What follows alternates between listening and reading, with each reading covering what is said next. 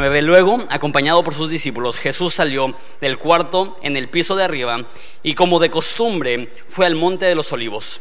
Ahí les dijo, oren para que no cedan ante la tentación. Padre, te pido que nos ayudes en esta mañana a entender y a comprender por qué oramos, cómo oramos y el beneficio de tener una vida de oración. Padre, te pido que aprendamos a través de tu Hijo Jesús, a través de su ejemplo y que seamos personas de oración. En el nombre de Jesús. Amén. No sé tú, pero a mi parecer la oración se ha abaratado mucho últimamente. Conversaciones. Yo me crié en una etapa un poco extraña. las personas que son más jóvenes que yo, típicamente toda su, vida han tenido el Internet.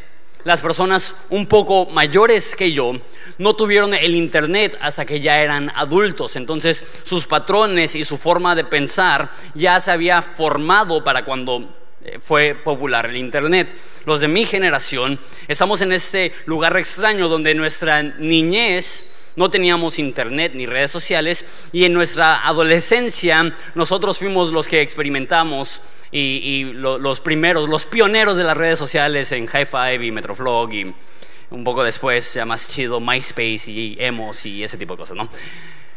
Y después eh, Facebook y Instagram y todo eso ha estado creciendo. Pero, y si eres joven, quizá no sabes esto, tiempo atrás, si tú querías hablar con alguien, tenías que hablar con ellos. Y sé que, sé que este pensamiento quizás es un poco loco, pero no existía la opción de comunicarte inmediatamente por texto con alguien. A menos de que tuvieras Viper, pero pues, no muchos tenían Viper y no era, no era muy conciso ni, ni muy práctico eso. Algo pasó hace como 15 años, ustedes lo recordarán, que por primera vez en la historia podías tener comunicación instantánea con las personas y no solamente con una persona por teléfono, sino por texto, con múltiples personas, con un fenómeno que se llamaba Messenger. ¿Alguien usaba Messenger? ¿Alguien tenía un nombre en su Messenger del cual se avergüenza terriblemente? O sea, eso fue antes de Cristo. De repente pasamos de que el 100% de nuestras conversaciones fueran o en persona o hablando por teléfono a que de repente teníamos ocho conversaciones al mismo tiempo. Y una acá, y luego acá, y luego acá, y luego acá, y luego acá. Y de qué hablábamos de nada importante, pero había algo de tener mil pestañitas abiertas y todas brillando así. Háblame, háblame, háblame. Y zumbidos, no así, háblame, háblame. Que nos hacía sentir tan conectados con las demás personas. Y, y eran miles de micro conversaciones que teníamos. Y y esto empeoró de repente con Facebook, que tuvo la brillante idea y que en vez de conectar directamente con 10 personas, conecta simultáneamente con todos tus contactos, con cientos de personas y ya ellos pueden interactuar contigo a través de likes y de comentarios y de repente, en vez de tener comunicación directa con muchas personas, tenemos comunicación indirecta con cientos de personas y siempre nos sentimos conectados. Y después Snapchat y Instagram y, las historias de, de Instagram y de repente eh, estamos constantemente teniendo micro conversaciones con, mil personas. Y es, tan, tan normal esto de nosotros que se nos es difícil tener una conversación normal con alguien. Inténtalo. Vete con un amigo, vete a cenar y que ni uno de los dos saque su teléfono. Es hasta incómodo. Y nos burlamos de familias que llegan a comer y todos están en el teléfono, pero la realidad es que todos lo hacemos. Cuando vas a las casas de tus amigos, hey, hay que vernos, hay que pasar tiempo, ¿qué es lo que hacen? Todos sacan el teléfono y no te estoy juzgando porque yo soy igual de gacho con esto. si somos honestos y franco, creo que la, lo, que más me llega a reclamar mi esposa es, baja el teléfono y mírame a los ojos. No sé cuántos esposos han escuchado eso. Y nosotros decimos que, eh, dame un segundo, ¿no? ya voy. Ajá, dime. y tenemos esta adicción a tener varias conversaciones al mismo tiempo. Esto empeoró por mil hace como 5 o 6 años que de repente, o un poco más reciente, que todos tenemos datos en nuestro teléfono. Y ahora ya no solamente es en la casa o cuando tenemos wifi, ahora es 24 horas al día, 7 días a la semana.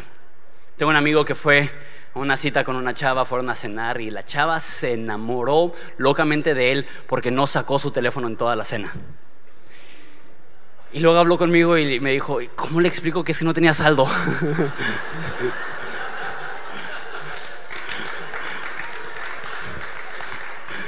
Porque es imposible encontrar a alguien que ahorita no está adicto a su teléfono. Hace 20 años todos decían, la oración es una conversación con Dios, que funcionaba hace 20 años porque sabíamos conversar. Por hoy en día es tan incómodo tener conversaciones reales, largas, con personas. Una vez más, no quiero hacerte sentir mal. Si eres joven, quizás ni siquiera registras eso. Pero había momentos en los cuales ibas a la casa de un amigo, te sentabas en la mesa, te servían café y hablabas por tres o cuatro horas sin distracciones. Eso ya no pasa. No estoy diciendo que la tecnología es mala y que vendas tu iPhone y te compres un Nokia y que, que hables hasta las 3 de la mañana todos los días. No estoy diciendo eso. la tecnología es un regalo y podemos hacer mucho a través de esto, pero la realidad es que tener conversaciones, aún con un amigo que amas y estimas, sin distraerte con el teléfono o con la tecnología, es súper difícil y si es difícil hablar con amigos que vemos presencialmente en persona, cuánto más difícil es tener una conversación con Dios que no lo podemos ver y que de repente se puede sentir como un monólogo, algo unidireccional y, no, estamos presencialmente con Dios. si es difícil hacerlo presencialmente con un amigo, cuánto más con Dios. Entonces me pregunto si tenemos que redescubrir un poco acerca de cómo orar, de cómo conversar con Dios, de cómo tener conversaciones en general una última cosa, manera de introducción, y eso es que mi plan y mi meta con ese mensaje no es hacerte sentir culpable por no orar lo suficiente. Todos hemos estado en un mensaje acerca de la oración y sentirnos tan chafas porque no oramos tanto como quisiéramos. Y yo lo siento muy seguido cuando escucho mensajes de la oración digo, ay, yo siendo pastor no oro lo suficiente. Y hay una cita de Martín Lutero que él decía que él todos los días oraba tres horas al día, de las cuatro de la mañana a las siete de la mañana. Y yo escuchaba eso como que, ay, Dios mío, yo todos los días duermo de las cuatro a las siete. Y, y dijo, todos los días oro de las cuatro a las siete de la mañana, a menos de que tenga un día muy ocupado cuando tengo un día muy ocupado, me despierto a las 3 de la mañana para orar 4 horas porque necesito más ayuda de Dios. Y yo escucho eso y digo, no la voy a hacer, no la voy a tramar. Y entonces mi plan no es hacerte sentir mal, sentir mal por no orar lo suficiente. Creo que aunque ores todos los días, ocho horas al día en lenguas, aún puedo hacerte yo sentir mal por no orar nueve horas o no orar doce horas. El tema de la oración es uno que todos quisiéramos mejorar, que todos quisiéramos tener más. Entonces, lejos de hacerte sentir mal, sentir mal por no orar lo suficiente, mi meta es inspirarte a que recuerdes los hermosos beneficios de la oración, de tal modo que sea algo que se nos antoje y algo que queramos hacer. Tengo cinco puntos para nosotros el día de hoy. El primero es que Jesús oraba. Jesús oraba. Y sé que tú sabes eso, pero de repente es un poco extraño pensar que Dios hecho carne hablaba con Dios. Y de hecho es una de las críticas que ha recibido el cristianismo. Personas dicen que Jesús era esquizofrénico, porque ¿cómo Dios puede hablar con Dios? Pero los que conocemos un poco más cerca del cristianismo, Entendemos que aunque Jesús es Dios y el Padre es Dios, son dos personas distintas que pueden llegar a tener una conversación. Ahora, eso es sumamente importante. Y eso lo, vamos a necesitar para todo este mensaje. Cuando Jesús vino a este mundo, Él era Dios. Sin embargo, decidió limitarse como humano a todos los limitantes que tú y yo tenemos. Entonces, cuando Jesús sana a un enfermo, no usa su propio poder, usa el poder del Espíritu Santo. Cuando Dios se comunica con el Padre, no lo hace de alguna manera espiritual ahí en, el cielo, en algún lugar que se, se, va, se transporta al cielo y tiene una conversación con Él. No, cuando Él habla con el Padre, habla con el Padre de la misma forma que tú y yo, y eso es a través de la oración. Jesús, su comunicación con el Padre era igual que nosotros a través de la palabra, a través de la iglesia, a través de la voz del Espíritu Santo, a través de la oración. Entonces Jesús oraba. Hay 29 menciones en los evangelios de oraciones de Jesús. Todo el tiempo está orando. Y si Jesús, siendo el Hijo de Dios perfecto, lo vio como necesario orar, ¿cuánto más nosotros? Y específicamente el versículo que leímos hace un segundo nos dice que, que era su costumbre subir al monte de los olivos a orar. Hace poco tuve el privilegio, la bendición de poder ir a Israel por primera vez y hace que todo eso tenga como que mucho más sentido. La, ciudad de Jerusalén es, grande, atravesarla caminando toma una hora y media. Entonces, quién sabe dónde estaba la casa donde estaban, pero vamos a decir que estaba en el centro. Te toma 45 minutos llegar a la orilla de la ciudad. Después tienes que salir de la ciudad, pasar un valle y enfrente del valle está el monte de los olivos. Y no sé, cuando yo leo monte no se me hace como que, que subiera tan alto, pero está muy similar para los que estamos aquí en Ensenada al Cerro del Vigía. Y si estás viendo la transmisión o escuchando eso por internet, eh, es una montaña no muy alta, pero increíblemente empinada. Así es el Monte de los Olivos. Entonces, a mí me tocó subir con mi hijo en mis hombros. Nunca me habían ardido tanto las nalgas en mi vida, porque es una idea de lo empinado que estaba ese cerro. Y llegas hasta arriba, te toma como 30 minutos subirlo, y estando ya arriba tienes una vista panorámica hermosa de la ciudad de Jerusalén. Qué loco pensar que era la costumbre de Jesús salir de la ciudad, subir el cerro, estar en un lugar hermoso y pasar tiempo en oración. Porque lo que me demuestra eso es que creo que a veces para orar sin distracciones necesitamos salir de la ciudad, salir de la rutina, salir de las distracciones, poner nuestro teléfono en modo avión, ir a un lugar donde las personas no nos van a estar llamando, donde las personas no nos van a estar distrayendo, interrumpiendo y tener un tiempo a solas con Dios. Si Jesús lo hacía, si Jesús lo necesitaba, ¿cuánto más nosotros? Si Jesús como humano perfecto decidió fortalecerse espiritualmente a través de la oración, nosotros con más razón necesitamos y debemos pasar tiempo orando. Jesús es nuestro ejemplo de cómo conectarnos con Dios. Punto número dos. Jesús oraba antes de decisiones importantes. Eso es un poco interesante pensar también que Jesús, con toda la sabiduría del Hijo de Dios, decide consultar al Padre antes de tomar decisiones. ¿Por qué?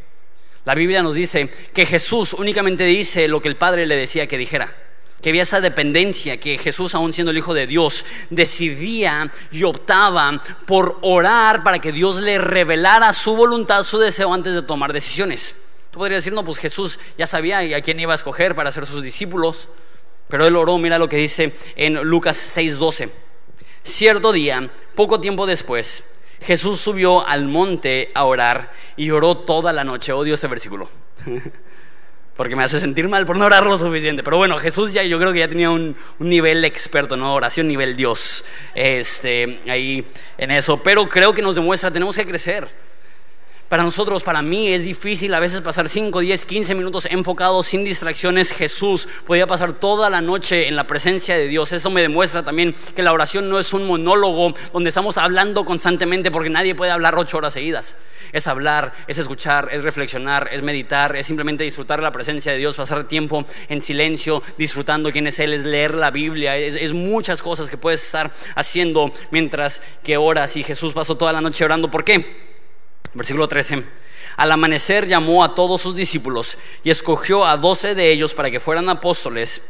Y sus nombres son los siguientes, y da la lista de los apóstoles. Jesús, antes de tomar una de las decisiones más importantes en la historia humana, quienes iban a ser sus discípulos, pasó toda la noche orando, pidiéndole sabiduría y dirección a Dios. Una vez más, ese es nuestro ejemplo.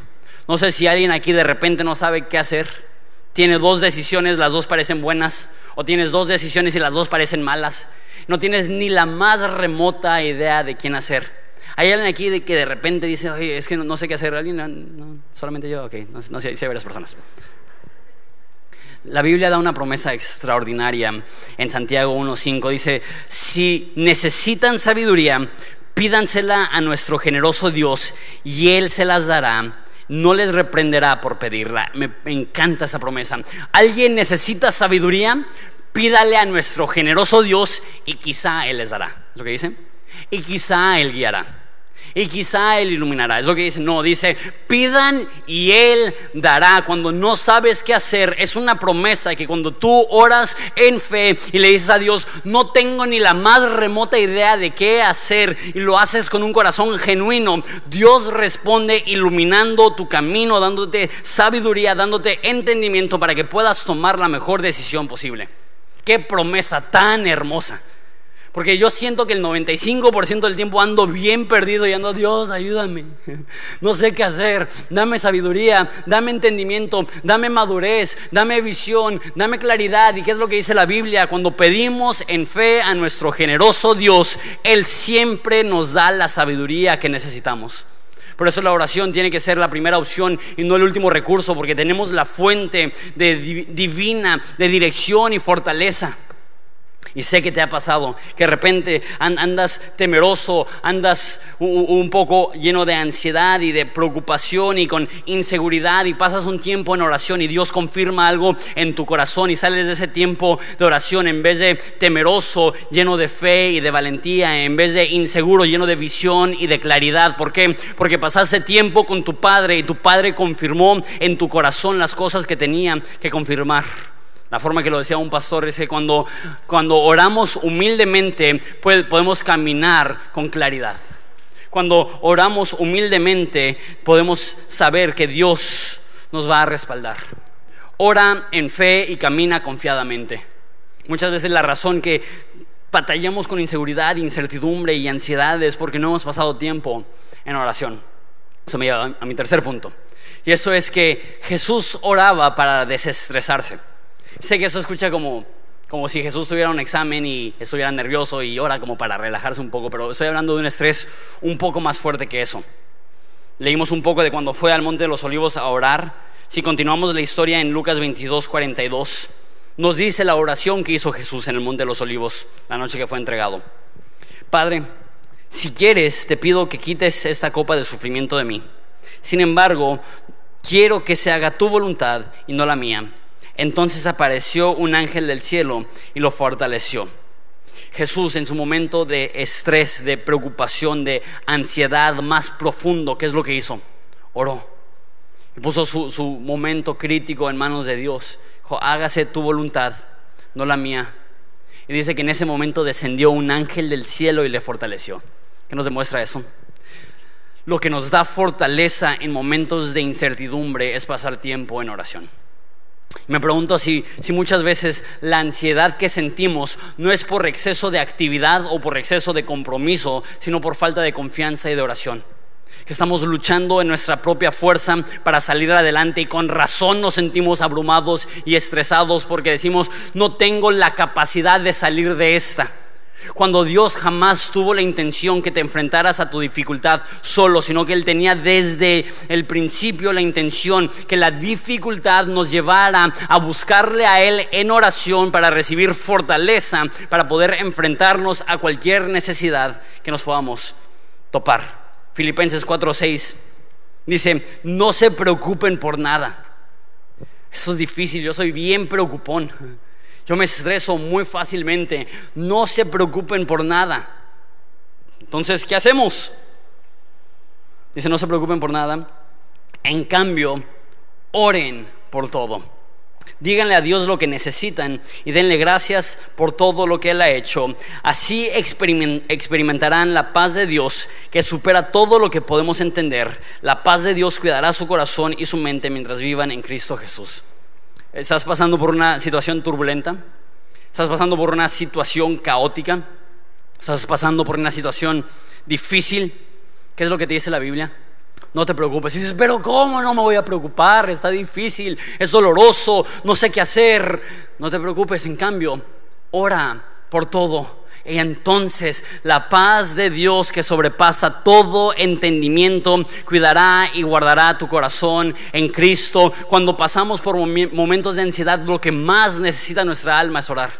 Y el problema es que a veces la necesidad nos lleva a cohibirnos y a luchar en nuestras propias fuerzas y tengo que salir de esta. Y se convierte en un ciclo que, la que la, el estrés y la ansiedad no nos permiten orar y el hecho de que no estamos orando está produciendo más ansiedad y se convierte en un ciclo. Déjate un, un pequeño consejo. La próxima vez que te sientas abrumado, estresado, en un momento crítico, en un momento difícil, pausa tu día y ve a un lugar donde puedes estar a solas con Dios. Lo que yo hago literal, siempre que tenemos un evento o un compromiso grande en la iglesia, es que yo me voy a Playa Hermosa, me quito los zapatos y me pongo a caminar en la orilla del agua y no sé, hay algo de sentir el agua fría en mis pies, de respirar el agua salada, de escuchar las olas, de ver al horizonte que me permite respirar. Dios, gracias porque aunque yo me siento estresado, yo sé que tú tienes el control. Dios, gracias porque yo sé que si tú me has, traído, me has traído hasta acá, no es para que el estrés y la ansiedad me destruya, sino para que eso me pueda guiar a ti y cada vez más confíe en ti. Y quiero tener cuidado porque sé que hay personas aquí que tienen estrés tan profundo que ya tiene implicaciones médicas y, tienes que tomar medicamento y así. No te estoy diciendo, necesitas oración y nada más. No te estoy diciendo, no, no vayas a alguna terapia, no vayas con un psicólogo, no tomes medicamento, no estoy diciendo eso. Lo que estoy diciendo es que nuestra primer opción es orar. Ya después de eso, si necesitamos eh, esos otros, otras cosas que, que Dios ha permitido que existan para ayudarnos, chido. Pero no pensemos que únicamente una pastilla nos va a remover el estrés, lo que necesitamos es una conexión con Dios. Una terapia quizás sí te puede ayudar, pero no va a ser suficiente. Únicamente una terapia necesitas en oración dejar que así como Jesús en su momento de mayor debilidad fue fortalecido por Dios, que también nuestra alma, nuestro espíritu, nuestra mente pueda ser fortalecido al pasar tiempo con Dios. Jesús oraba para desestresarse. Punto número cuatro. Es otro tip. Haz muchas oraciones cortas. Y sé que ya acabo, acaba de mencionar que Jesús oró mucho tiempo y hay ocasiones en las cuales vemos que mucha gente ora mucho tiempo, pero también en la Biblia vemos oraciones cortas. Jesús le dice a sus discípulos que cuando estén eh, siendo juzgados por ser cristianos, que oren y que Dios en ese momento les va a dar sabiduría una historia que, ejemplifica esto de que las oraciones no tienen que ser eh, este momento largo y formal y con rutinas, puede ser algo en el momento y de manera corta. Es la historia de Nehemías, quisiera leérselas de manera breve. Nehemías era el copero del rey, lo que significa esto es que tenía dos funciones él. Uno era el encargado del vino, él todos los días le servía el vino al rey y se aseguraba que, no estuviera envenenado ni nada. Y también era bien importante como el copero, que él, es el que ponía el ambiente en el cuarto del trono. Entonces él era el, divertido, él era el alivianado, él era el buena onda, él era el que traía el vino. Pero también tenía una función que por ser una persona de tanta confianza también era un consejero del rey. Entonces era una de las personas más poderosas de, del reino persa. El reino persa en ese momento es el reino más poderoso este, en la historia de la humanidad y Nehemías es uno de los hombres más poderosos en ese reino porque él es el copero. Ahora, es sumamente importante que el copero nunca esté triste. Si el copero está triste, eso puede ser castigable con muerte. Entonces ahí tenías que estar alegre porque estabas alegre si no te podía ir bien mal. Entonces con eso narramos la historia de Nehemías 2.1. Al comienzos de la siguiente primavera, en el mes de Nisan, durante el año 20 del reinado de Artajerjes, servía vino al rey y como nunca antes había estado triste en su presencia, me, pregunté, me preguntó, ¿por qué te ves tan triste? Nehemías está triste porque se enteró que su ciudad de Jerusalén había sido destruida, los muros habían estado rotos y se habían quemado. Dice, ¿por qué te ves tan triste? No me parece que estés enfermo, debes estar profundamente angustiado. Entonces quedé aterrado. Nehemías tiene miedo que quizá lo maten por estar triste en la presencia del rey. Pero le contesté, viva el rey para siempre. ¿Cómo no voy a estar triste cuando la ciudad donde están enterrados mis antepasados está en ruinas y sus puertas han sido consumidas por el fuego? El rey preguntó, bueno, ¿cómo te puedo ayudar? Después de orar al Dios del cielo, contesté, si el rey le agrada y si está contento conmigo, con su servidor, envíeme a Judá para reconstruir la ciudad donde están enterrados mis antepasados. Está en una, conversación con el hombre más poderoso sobre la faz de la tierra. Y le dice, has destruido tu ciudad, ¿cómo te puedo ayudar? Y dice, en ese momento oré al Dios del cielo y le contesté. ¿Qué significa eso? Que dijo, eh, hablamos después y se fue a esconder a orar. ¿O será que en el momento más crítico de su vida la oración fue Dios dame sabiduría? Dios ayúdame, Dios dame confianza, Dios dame de nuevo para pedirle al rey las cosas que necesito. Porque a veces sí las oraciones pueden ser largas y extendidas y voluminosas, pero a veces las oraciones más eficaces son Dios ayúdame, Dios gracias, Dios te necesito, Dios quiero ver tu presencia, Dios respáldame, y, que saturemos nuestro día de oraciones cortas, de conversaciones que no necesariamente sean tan largas y tan extensas, sino que sean simplemente micro conversaciones todo el día con Dios. Es, es lo que hizo Nehemías en el momento, eh, eh, en esa decisión. Él en su corazón oró y pidió dirección. Y de repente siento que, que si no hacemos esto, la oración se convierte en ese rollo raro que cualquier momento que aprovechamos, nuestra mente está tan llena de tantas cosas que ni siquiera oramos con claridad. Eso se ve mucho de repente cuando alguien ora por los alimentos. No sé si alguna vez te ha pasado que estás comiendo con tus amigos cristianos y alguien dice, hay que orar por los alimentos. Y, ah, sí, yo oro. Y está así como, ching, ya me la sé, ¿no? Y empieza a orar y, empieza a orar por los niños en África y empieza a orar por los políticos y está expulsando demonios de su sopa y así está. Y tú dices, ya, déjame comer, ¿no? y no, no estoy criticando a la gente que, ora mucho, pero pues, ¿para qué ora santo, no? Bueno, este. Muchas veces eso es porque hemos acumulado tantas mini peticiones durante el día que estamos aprovechando que ya por fin nos dimos un tiempo para orar y ya estamos orando por todas las cosas. Pero que si todo el día llega a tu mente una necesidad, dices, Dios, te pido por los niños que tienen tanta necesidad en África, Padre, haz una diferencia para ellos. Y si estás en tu día y, viene a tu mente un misionero, Dios bendice a ese misionero, úsalo para que muchas personas te puedan conocer. Y durante el día estás externando y expresando tus peticiones delante de Dios, que es lo que decía Filipenses, oren por todo todo el día orando constantemente, no oraciones largas, aunque son buenas, pero en todo momento oraciones breves y cortas para sentir esa conexión con Dios. ¿Por qué? Punto número 5, con eso termino. ¿Cómo podemos estar orando todo el tiempo? Porque Dios siempre está contigo. Esa es la razón que la oración funciona. Porque de repente tenemos esta noción equivocada que es como si Dios estuviera bien lejos y es como si Dios tuviera su call center en, el cielo y de repente marcas y eh, sabes que hoy está bien ocupado Dios, pero si me dejas su número te, te regresa la llamada la semana que viene y es como que, ay, no, no, no, quiero, no quiero molestarlo con peticiones pequeñas. Y de hecho creo yo, sin criticar otras creencias, creo que una de las razones, por ejemplo, que en el catolicismo es tan común el rezar a santos, es que casi tenemos esta idea, Dios está bien ocupado, entonces pues mejor usamos el call center, ¿no? Y ahí ya que ellos le pasen el, el recado, cuando en realidad Dios no está en el cielo de manera lejana y desconectado, la Biblia nos dice que Dios siempre está con nosotros y no tenemos que esperar hasta que nuestra oración se procese y se lleve hasta lo alto, sino que en el momento que sale de tu boca, Dios Dios ya está a tu lado, escuchando absolutamente todo lo que dices. Dice 1 Tesalonicenses 5:15, nunca dejen de orar. Otras traducciones dicen orar sin cesar, orar todo el tiempo. ¿Por qué? Porque Dios está con nosotros. El libro más famoso probablemente de la oración lo escribió una persona, un monje del siglo XVII que se llamaba el hermano Lawrence. Y es curioso porque el libro más conocido en la historia del cristianismo de la oración ni siquiera se escribió como libro.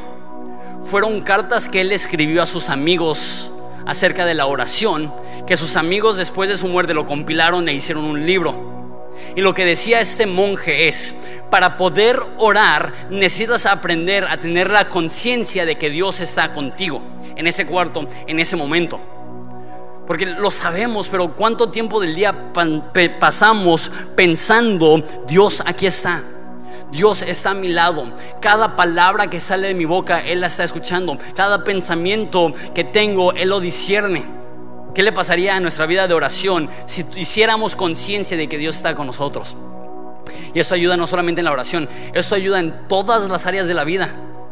¿Cómo sería nuestra compasión por los necesitados si pensamos Jesús está conmigo en ese momento? ¿Cómo sería nuestra santidad? ¿Cómo sería nuestra manera de hablar? No sé si alguna vez ha pasado que andas con una persona que respetas espiritualmente y de repente dices, ay, no puedo decir esas cosas alrededor de él, ¿no? ¿Qué pasaría si supiéramos, Dios está conmigo, Dios está aquí en ese momento? Y lo que escribió esta persona acerca de la oración es para tener una vida de oración eficaz, empieza con la conciencia de que Dios está a tu lado. Él escribió esto. Dice, para formar el hábito de conversar con Dios continuamente y apoyarnos de Él en todo lo que hacemos, debemos de ser diligentes para buscarlo. Pero después de poco vivimos emocionados por su amor sin dificultad alguna. Lo que está diciendo es, al principio cuesta trabajo. Al principio acordarte que Dios está contigo, al principio acordarte que, debes estar en comunicación con Él, eh, eh, no, no, es normal, no es, no es algo que hacemos por default. Tenemos que pensar, Dios está aquí, Dios está aquí, Dios está aquí. Pero después de un tiempo, ¿qué es lo que pasa? Te acostumbras tanto a la noción de que Dios está contigo que constantemente estás viviendo en alegría porque sientes su presencia. esa es una petición que yo tengo. Ayúdame Dios a estar tan consciente de tu presencia que puedo vivir con un gozo constante porque entiendo que tú estás conmigo. No de manera así como alegórica o espiritual, sino que tuviera la mentalidad como si tú estuvieras aquí físicamente conmigo que cualquier palabra que yo digo ya estás ahí para escuchar, para responder. El hermano Lawrence cambió el mundo. Su libro, como digo, es uno de los libros más famosos en la historia del cristianismo acerca de la oración. Y ahora mi pregunta es, ¿a qué se dedicaba el hermano Lawrence? ¿Era predicador? ¿Era pastor? ¿Era profeta? Era un monje que se dedicaba a lavar trastes. Pero porque su mentalidad es, yo voy a lavar trastes con Jesús. Fue suficiente para cambiar el mundo. De repente tú dices, yo, pues yo, yo qué puedo hacer, yo no soy un pastor, yo no soy un predicador. De repente Quizá eres mecánico y estás abajo de un carro y tú dices, ¿cómo puede cambiar esto? Si te das cuenta que Jesús está contigo, puedes estar orando en ese momento. De, repente tú te dedicas a limpiar casas y tú dices, ¿cómo, ¿cómo, puedo hacer una diferencia si estoy limpiando casas? Si te das cuenta que Jesús está contigo en tu tiempo de trabajo, tú puedes estar haciendo peticiones a Dios. ¿Y sabes qué? La oración, dice la Biblia, es eficaz. La oración cambia las cosas. La oración no es nada más un ejercicio vacío para sentirnos espirituales, sino que la oración puede mover la mano de Dios. La Biblia dice, no tienes porque no pides. Eso significa que hay cosas, hay milagros, hay intervenciones, hay provisión que Dios no te dará hasta que no le pidas. ¿Por qué? Porque lo que Dios quiere es que tú ejerzas comunión con Él, comunicación con Él, que tú disfrutes de su presencia. Y Él está indispuesto a darte la provisión si tú no estás disfrutando de su presencia. Y empezamos a orar, empezamos a ver diferencia empezamos a ver crecimiento. ¿Y qué es lo que pasa? Eso nos impulsa a querer orar más. Cuando sentimos debilidad, cuando sentimos incertidumbre, cuando sentimos temor, cuando oramos humildemente podemos caminar confiadamente. Cuando buscamos la presencia de Dios, eso da una firmeza a nuestro corazón, que así como Jesús, que antes de enfrentarse a la cruz, Él pasó tiempo en oración, así nosotros podemos enfrentarnos a lo que sea cuando entendemos, Dios está conmigo y puedo comunicarme con Él en cualquier segundo que yo quiera. Espero si nos ponemos de pie.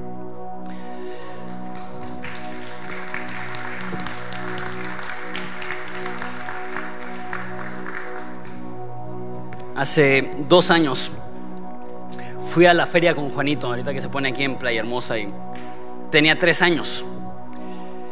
Y quería que se subiera a los juegos, de hecho pagué los 150 pesos para que se subiera a todos los juegos que quisiera y lo intenté subir al primero y le di una fobia. Juanito no es miedoso, pero de repente le dan ciertas fobias. Eh, no le gusta, o sea, no le puedes cortar el pelo, le da fobias y grita desesperadamente. Hay ciertas cosas muy específicas. Entonces no se subió a ningún juego. Yo pues, desperdicié mis 150 pesos, ¿no? Y el año pasado no fuimos, no sé por qué, pero este año que se volvió a poner todos los días me estaba diciendo, porque por ahí pasamos para ir a la casa, hey, vamos a los juegos, papá, vamos a los juegos, papá, vamos a los juegos, papá. Y así en mi mente como que más le vale que los use. Y llegamos y pagué los 150 pesos y fuimos al juego más chafa, X, así, bebitos y... Y estaba a punto de subirse y le dio un terror y empezó a llorar, casi así, a sacudirse. Tiene fobias muy fuertes. Y, luego la frustración de que él se quería subir, pero, pero le ganó el miedo. Empezó a llorar y no te apures, mamá, vamos a buscar otro juego que sí te animes. Y sabiendo que ese era como el juego así más de entrada, ¿no? Y hasta en el carrusel, no, papá, me da miedo. Y todos los juegos, ese no, ese no, ese no. Y por fin le dije, ese, y me dijo, ese sí. Y era una montaña rusa, no la grande, pero para él sí estaba grande, o sea, mucho más intenso que los demás juegos. Así como, pero si no se animó a los chiquitos, ¿cómo se va a animar a una pequeña montaña rusa? Dijo, a ese papá, pero quiero que te subas conmigo. Entonces ya me subí con él, me subí en el carrito de atrás. En los demás juegos no me podía subir porque eran como para niños muy chicos y no podía, pero en ese sí me podía subir.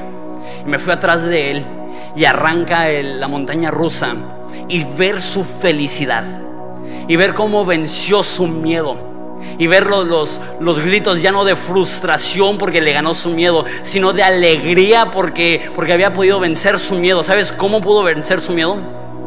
Porque sabía que papá estaba con él. Me pregunto si nosotros como Juanito nos estamos enfrentando a la vida aterrados, paralizados por el temor y lo único que nos va a desatorar es entender Dios está conmigo, su presencia me está acompañando y conectarme con Él a través de la oración es lo único que me dará la fuerza para poder superar mi miedo, superar mi temor, superar mis frustraciones. Sabes, yo como papá no sabes cómo disfruté verlo a él haber superado su miedo. Verlo a él feliz, verlo a él con esa inocencia de un niño de 5 años carcajeándose de la diversión me pregunto si cuando nosotros pasamos tiempo en oración y eso produce de nuevo y fortaleza en nuestro corazón, si Dios no está en el cielo con una sonrisota diciendo, por fin mi hijo me confió lo suficiente para vencer su miedo, para caminar confiadamente, para caminar con denuedo. La oración es lo que nos permite saber, Dios está conmigo y si Dios está conmigo, ¿quién contra mí? Si tengo el respaldo del creador del universo, podré enfrentarme a cualquier necesidad sin estresarme sin agobiarme, sin estar lleno de ansiedad. ¿Por qué? Porque Pedro dice que debemos de, echar todas nuestras cargas sobre Dios porque Él tiene cuidado de nosotros. Dios tiene cuidado de ti. Es lo único que nos permite tener fortaleza en tiempos de incertidumbre. Padre, te pido que nos hagas personas de oración, que entendamos que sin ti nada podemos pero que es el conocimiento y el reconocimiento de tu presencia que nos da la fortaleza y la firmeza para poder salir adelante llenos de fuerza y de nueva división. A su obra en nosotros, en nombre de Jesús. Amén. Hoy vamos a celebrar la Santa Cena también, entonces se van a distribuir los elementos. Les pido por favor que no participen hasta que todos hayamos recibido y después Amaris va a salir a orar por la Santa Cena. Vamos a adorar a Jesús.